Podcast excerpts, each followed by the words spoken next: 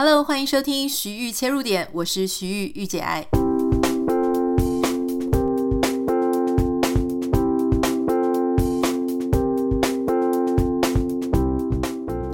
Hello，欢迎你收听今天的节目。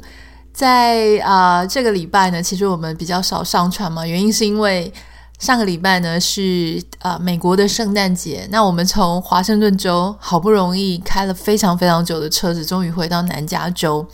那我们就开始马不停蹄的。一开始回来，很多人都关心我说：“哎，你的植物还好吗？还活着吗？”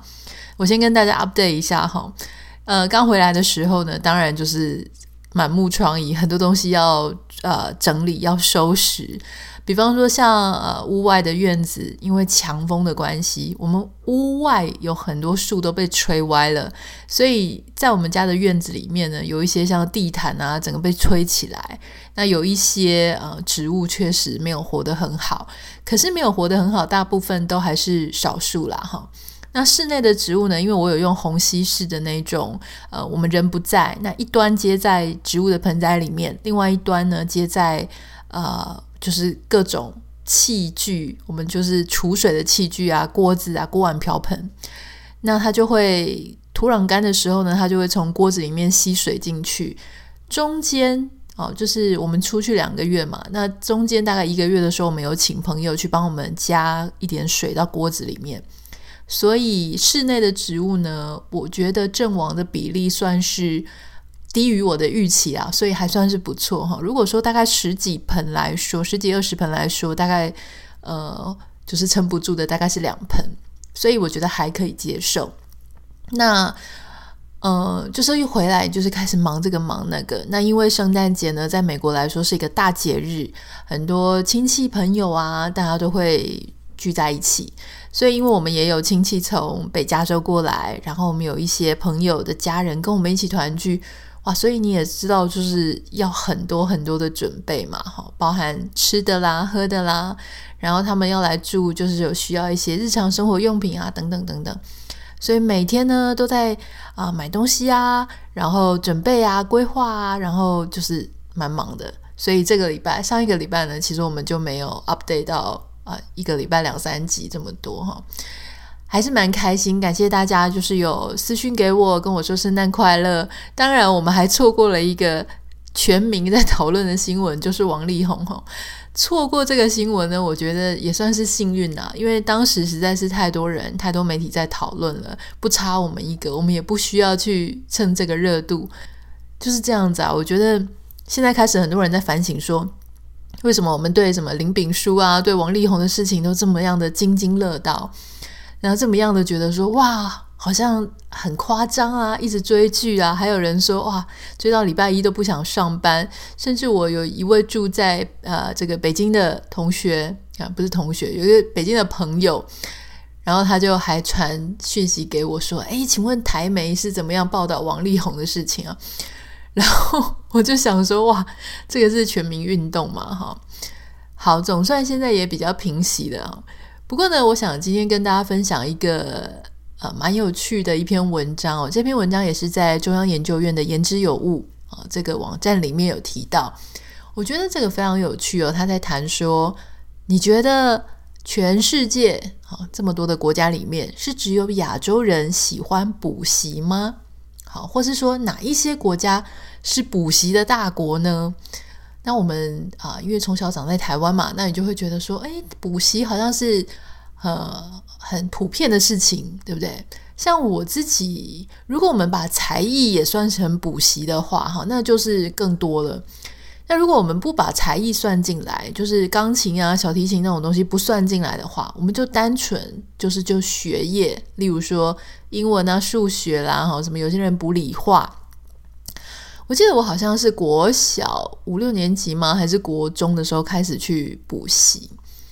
那补习呢，其实是一个几乎是人人都可能大部分的人都经历过的路了哈。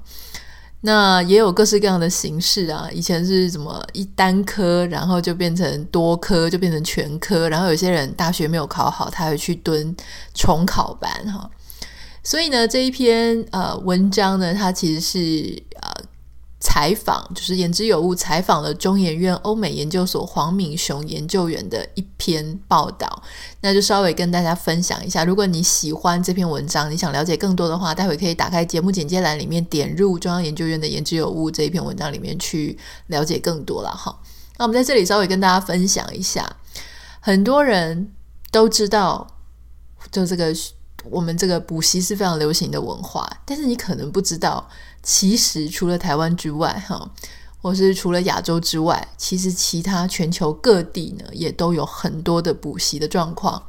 以矽谷来讲啊，就是北加州的矽谷湾区嘛，就是很有名、很有名的全球很有名的这个科技重镇。那这个科技重镇里面呢，有非常多的亚裔家庭，哈。所以你说那边有没有补习呢？我跟你说，那边的补习现象非常非常的严重啊，因为我们自己的亲戚都住在那边，小孩子的学习压力呢也是非常的大。那我自己住的南加州这边啊，像呃，例如说像 Irvine，它算是属于呃这个学区比较好的区域，补习的情况也非常严重哈。大致上来说呢，基本上只要是亚裔哦，不管是华人啊、印度人在的地方。那他们大概就是会靠这个居住的地方、居住的形态，就会找那种学区比较好的哈，因为这个亚洲的爸爸妈妈非常的重视学习哈跟教育，他们就会选择那种呃学区比较好，就是分数比较高的。那通常呢，也不能说所有的白人他们都不重视教育，他们也很重视教育。好，可是对于成绩的这个分数来说，也许没有像亚洲的爸爸妈妈那么执着。可是呢，你如果看这篇文章哦，他所分析的哦，你就会发现说，原来不是只有亚洲的爸妈是这个样子。好，根据这个黄敏雄研究员呢，他在这个国际学生能力评量计划的这个跨国性的比较研究里面呢，他就发现说，哦，其实世界各国、世界各地，哈，就是有些是国家，有些地区呢，其实呢，这个补习率。都是不太一样的。比方说，像啊、他有提供一些表格嘛，哈，各国的中学生补习率呢，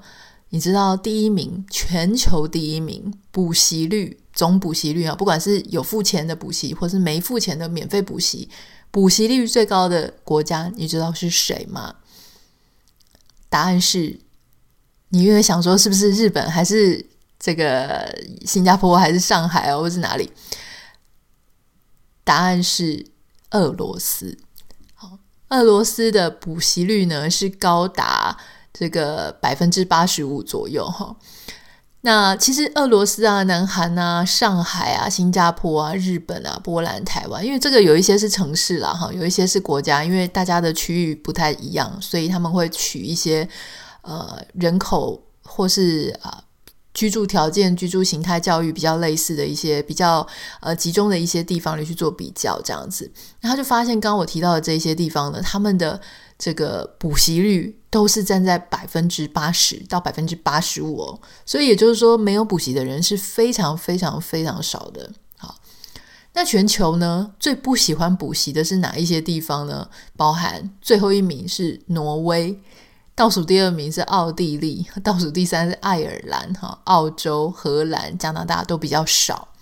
好，这个是刚刚是讲总补习率嘛，但是补习呢，就它又分成是付费的，就是像我们小时候爸妈会缴钱给补习班，好，就是花钱付费的补习。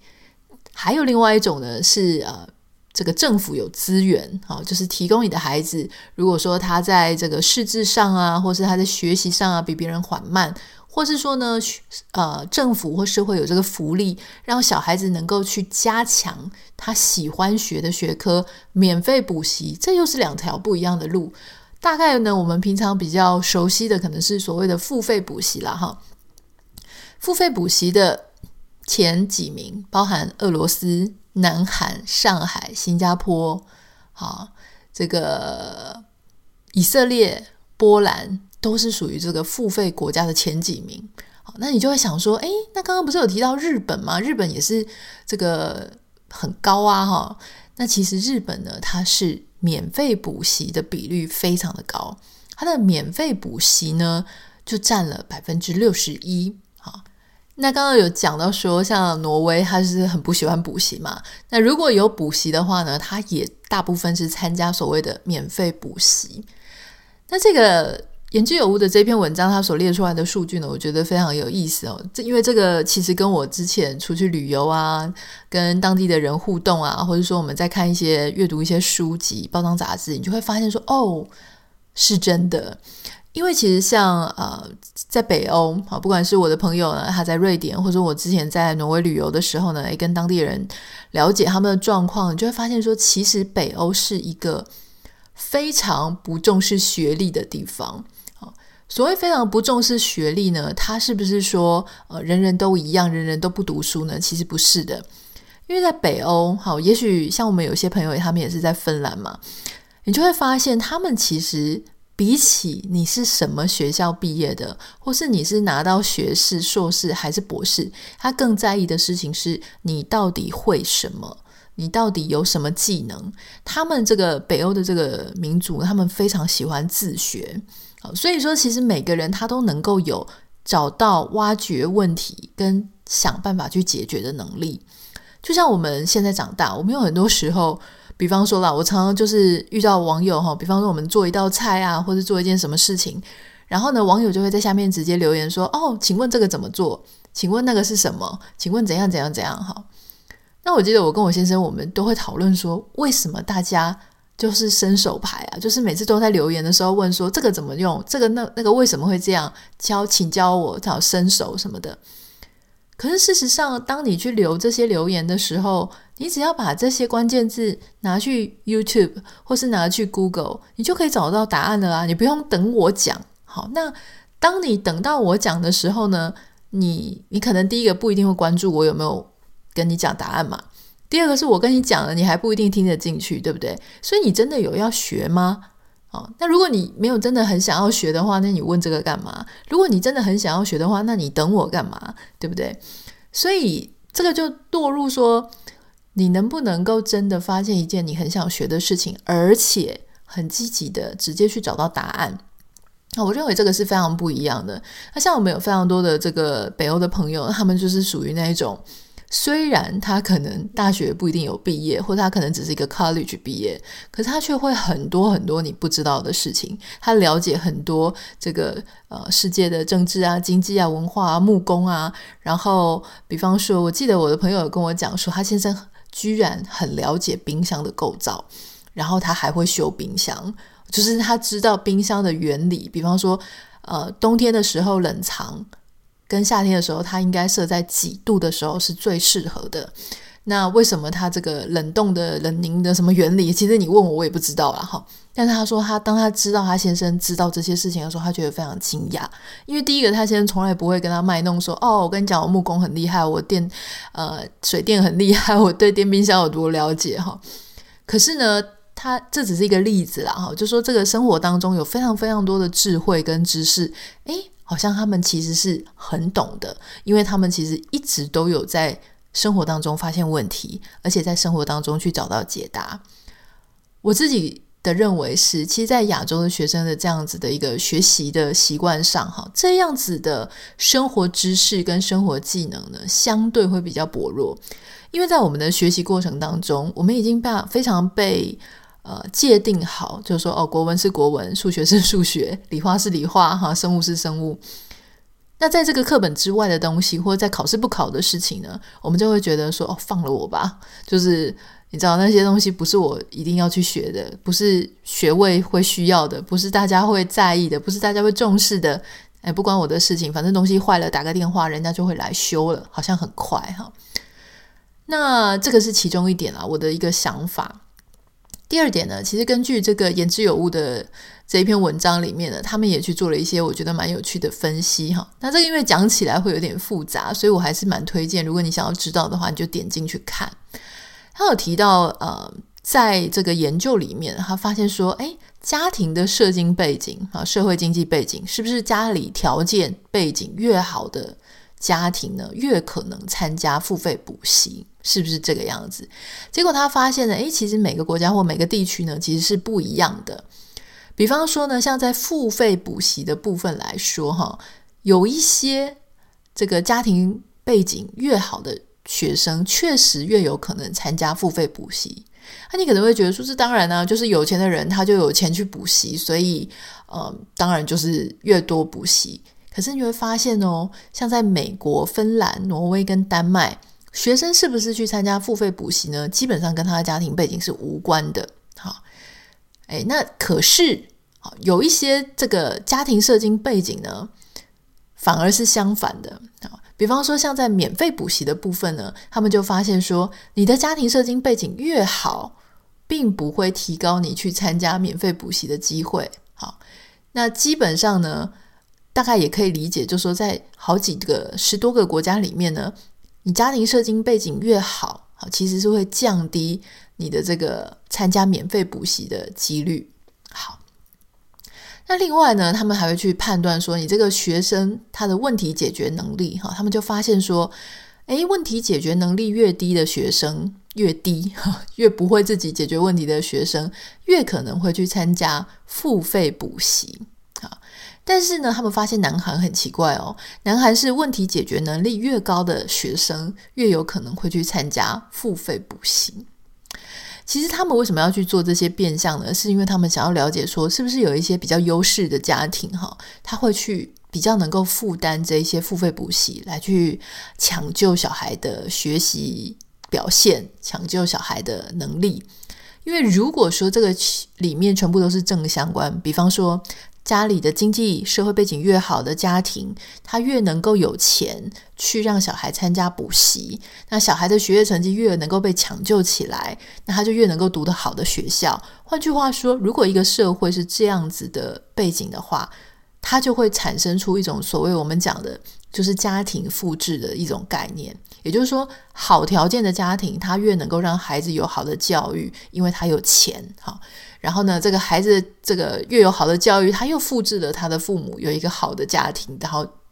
这样子的话，这个社会上的流动呢，它就会变得变得很僵硬。也就是说，优势的家庭永远都是优势的地位。好，那如果说发现，诶，高社经的家庭，他跟呃这个补习，如果当中有没有什么其他的变相呢？他们就发现，诶，其实。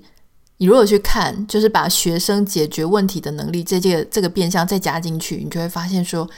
如果说他的家庭能力很好，好经济条件很好，刚刚不是讲说，呃，越有能力的家庭，他越倾向让孩子去补习吗？那他的那个补习的孩子到底是哪一种家庭呢？你可以想想看哦，是不是有钱的家庭，他如果有一个很会念书的小孩，或或是很高解决问题能力的小孩？他还会去送去补习吗？还是说有钱的家庭他只会让这些学习能力或者问题解决能力不好的孩子去补习呢？结果他们发现哦，南韩跟台湾哦这两个地方呢，它是高社经地位的家庭，他还会让自己高解决问题能力的孩子把他送去做付费补习。可是呢，大部分的国家呈现的数据是家里。环境很好、高社经地位的家庭，他的孩子哦是低问题解决能力的，就是比较不会解决问题的小孩，他才会送去付费补习。好，那你说有没有家里很有钱，结果孩子学习能力不好啊，还送去免费补习？也有哈，就是比较少。你这样用听的，你可能比较难理解这个背后，我觉得很有趣的现象，就是说，我们常常都觉得说补习啊，是补习就是为了说你学得不好，我才让你去补习，对不对？那那这个能够送去补习，是因为家里有钱。我们常常都把这些事情就是就是掺在一起啊，感觉不出说到底有什么不一样。可是从我们小时候的经验会会发现说，诶，不是那些学得不好的人才在补习，其实那些成绩很好的人也在补习。那些明明数学都能够参加什么奥林匹克数学什么大赛的那些人，他也在补习。好，所以我觉得这个很有趣哦，就是说你会发现，其实像南韩跟台湾，有钱的家庭明明小孩是很很厉害的，他还要送去付费补习。换句话说呢？当然，这个是我们的延伸解读了哈。这一篇文章它并没有这样讲，但是我认为我们可以去思考的事情是：是不是南韩跟台湾这两个地方呢？家长对补习的依赖性是非常非常的高，是更格外高的。第一个是对补习的依赖格外高，第二个呢是格外的焦虑孩子的学术呃学业表现。那第三个呢，是不是这两个地方的家长哈，他们特别的，就是没有办法，可能也许没有办法自己去教，所以他会倾向去付费。那当然还有一个事情说，那你为什么不是选用免费的？当然我们还可以去检视，就是说，诶，在南韩跟台湾是不是政府的免费补习资源是不是够完善？所以在一个数据里面呢，我们就会去找到有很多有趣的地方，可以做进一步的检视了哈。那我为什么今天想要谈到这件事情呢？除了补习，我觉得蛮有趣的，就是这个是一个很有趣的主题哈。因为我自己虽然现在人在美国嘛，很多人都说啊，欧美的教育啊很自由、很开放、很民主，是这样子没有错。可是我凭良心讲呢，我要很坦白的跟各位分享我的发现哈，就是，嗯、因为我们我所住的地方加州嘛，那其实整个美国西岸呢，它有非常非常多来自亚洲跟世界各地的移民。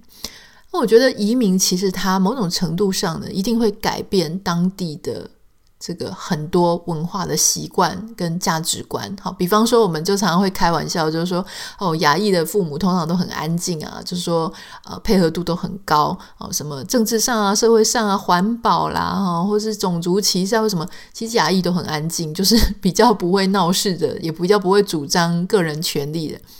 但是呢，就有一个笑话是这么说的：如果说这个亚裔的父母的孩子没有办法啊进名校，是因为种族主义啊，或是任何的原因而没有办法进到哈佛或是什么非常知名的学校，哇，这个亚裔父母一定会跳出来。这虽然是一个笑话啦，哈，当然有些人也许会觉得他偏见，可事实上他同时点出了另外一件事情，就是亚洲的父母是真的非常在意小孩有没有念到好学校。以及他们会比较相信好的学校能够给孩子更好的未来。那所以说，在这样子的一个前提下，哈，你就会发现说，身边有很多的呃，也是移民的爸爸妈妈，他们有学龄的孩子，真的就是为了孩子赴汤蹈火哈，就是不管是搬家啊，搬到学区比较好的地方，或是不管是要补习，就是啊，你知道人都已经在美国或者在加拿大或者在欧美的这个地方，还是一直不停的在补习。还是还是很累啊，哈！虽然说可能不像在台湾，就是呃下课已经很晚了，又要晚自习，搞到七晚八晚的，哈，就是完全没有办法睡觉。可是事实上呢，他的这个学业压力还是非常的重。那这个孩子学业非常压力非常重的时候呢，其实你就会发现，当你的眼光焦点都只是在这个孩子的学业成绩 GPA 多少，考试考多少，能不能够进好学校的时候。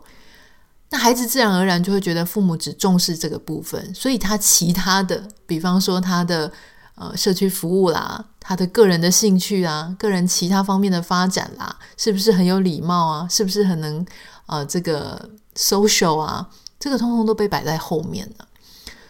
那我要讲的事情就是说，我们最近在看的这些八卦嘛，哈，就是很多人说，哎，你能不能谈谈林炳书啊？能不能谈谈王力宏啊？我觉得没什么好谈的，因为那些八卦其实大家也就现在在谈，大家一定很腻了。可是我要讲的一件事情就是说，这两位好，他们的家庭都是属于那种非常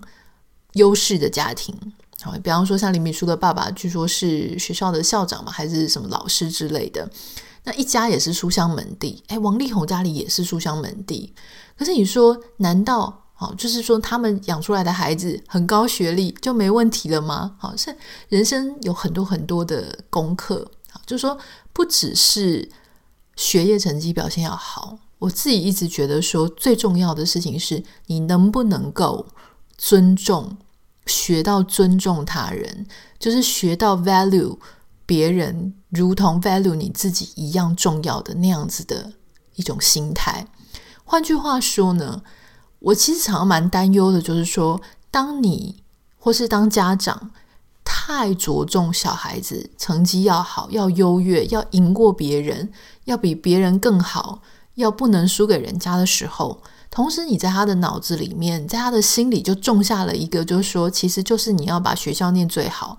你要把你所有的成绩调到最好，你的才艺要最棒，你要最优秀，你要最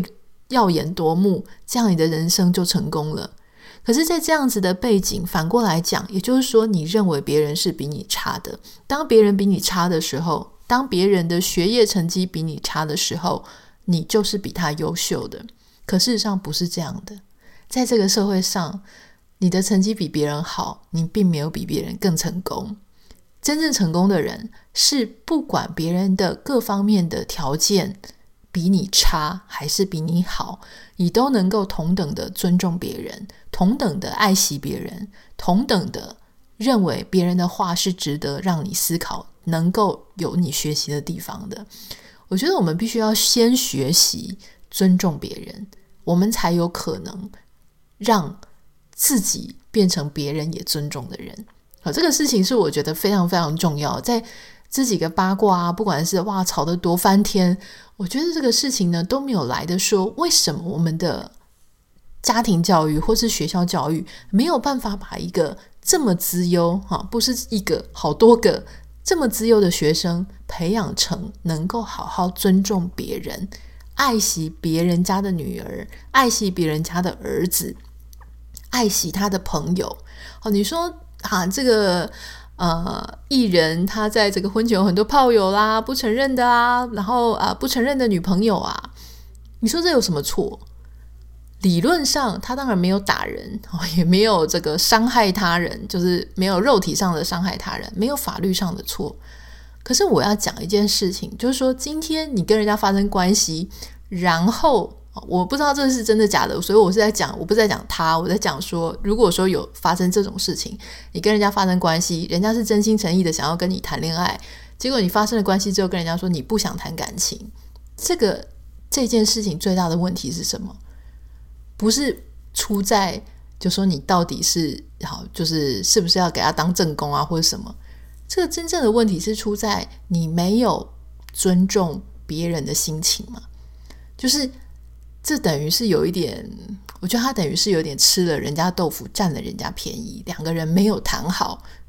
这个这当中的一个关系，所以这个其实内心讲起来，他就是完全没有在尊重别人，他不把别人的喜怒哀乐放在他的心里，没有认真的去思考这件事情，就先做了利己的行为。所以我觉得这个东西反而是我们在思考的时候呢，也许可以思考的一个面向。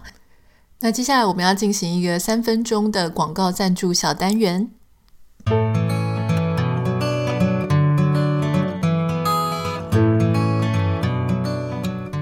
嗨，你知道国民年金保险费现在已经有更方便的电子账单喽？不管你的人在哪里，都可以确保账单不会漏接。像我自己呢，因为人住在海外，所以使用电子账单就非常非常重要。不管我是飞到全世界各地，哈，都可以收到账单。大家要注意哦，按时缴纳国民年金保险费很重要，很重要。万一呢，你有发生什么状况啊？例如说发生保险事故的时候，才可以有给付及时保障哦。如果你还不是很了解国民年金的话，在这里我想跟你分享，国民年金保险目前已经开办了第十三年，主要呢是提供老年年金。生育、身心障碍年金、遗嘱年金以及丧葬五种给付保障，其中呢，生育给付跟丧葬给付是属于一次性的给付保障。国民年金保险费呢是每两个月计算一次，每一个单月的月底呢，它会寄发前两个月的保险费缴款单。劳保局除了提供纸本的缴款单之外，也有电子账单的服务。不只方便，也更能节能减碳做环保。而且，如果你担心会漏接缴款单的话，电子账单呢就是最符合你的需求了。如果你再配合上自动转账缴保费的话呢，就不用担心会漏缴而影响权益了哦。需要申办国民年金电子账单的话，可以使用电话申请、书面申请，或是亲洽劳保局各地办事处，或是以自然人凭证申请。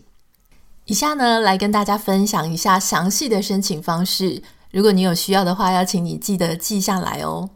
第一种申请方式呢是电话申请，请你拨零二二三九六一二六六转分机六零六六或六零五五或六零七七，说明呢你是要申请国民年金电子账单。第二种方法呢是书面申请，请你到劳保局全球资讯网下载列印国民年金被保险人通讯资料变更及电子账单申请书，填妥基本资料及你的 email 之后呢，记得要勾选申请电子账单，再寄回劳保局就可以了。第三种申请方式呢是请你到清洽啊这个劳保局各地办事处，现场会备有申请书。第四种方式呢，是以自然人凭证来申请，请你到劳保局的全球资讯网，以自然人凭证登入医化服务系统之后，于申办作业项目下的通讯资料变更及电子账单申请，线上申请国民年金电子账单就可以了哦。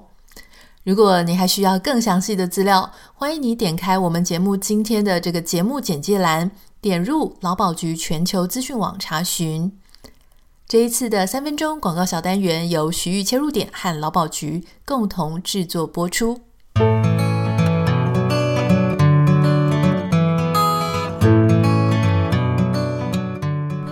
希望你会喜欢今天的节目。那还有今天的广告小单元也是蛮实用的一个资讯了哈。那接下来呢，因为已经也快要到了年底，跟这个二零二二的。新开始了，所以在今天的节目里面呢，也要提醒大家，如果你今年还有什么事情没有做好，没有什么事情没有做完，没有什么达成的话呢，诶，现在应该是最后的尾声了，你可以赶快、赶快的努力把它达成，或者把它做到，或是呢，干脆就看开了哈，我们把它变成二零二二年的计划。我记得呢，我在上一次的电子报里面有跟大家分享，就是说我们不要。只是一开始，好，每一年的一开始就说啊，我今年一定要怎么样怎么样怎么样。其实呢，诶，你也可以，当你今年在预期之外或是预期之内做成了什么事情，我们就把它写在记事本上面。你慢慢的把它，就是你有什么样的有趣的事情、大的事情、有意义的事情或你在意的事情，都在今年发生了，你就把它写成自己个人的大事记。那某一天你再回头看的时候，你就会发现说：“诶，原来你这些日子都没有白走。诶，原来你这些日子有这么多你不知道你原来可以完成，你不知道你原来能够做到的事情就完成了。所以这个其实是有点反向的肯定自我，反向的呢，来让自己看看自己到底诶。”原来有比自己想象的更棒、更厉害哈！不一定一定要永远都拿那个一开始的每一年的新年新希望来 judge 你自己，这个是我要给大家的一个小建议。那如果你喜欢今天的节目，或是你有什么想跟我分享的呢？都欢迎你可以私讯到我的 Instagram 账号哈，Anita 点 Writer A N I T A 点 W R I T E R。或是呢，帮我们在 Apple Podcast 上面留下五颗星跟你的留言，当然也很欢迎你可以订阅我们的电子报。然后，如果你对今天的文章有兴趣的话呢，诶，再一次提醒你，可以打开我们的节目简介栏里面，然后去点阅今天的文章。或是如果你想要诶申请国民年金电子账单的话呢，也可以点开节目简介栏里面，也会有相关的连接。那我们就下次见喽，拜拜。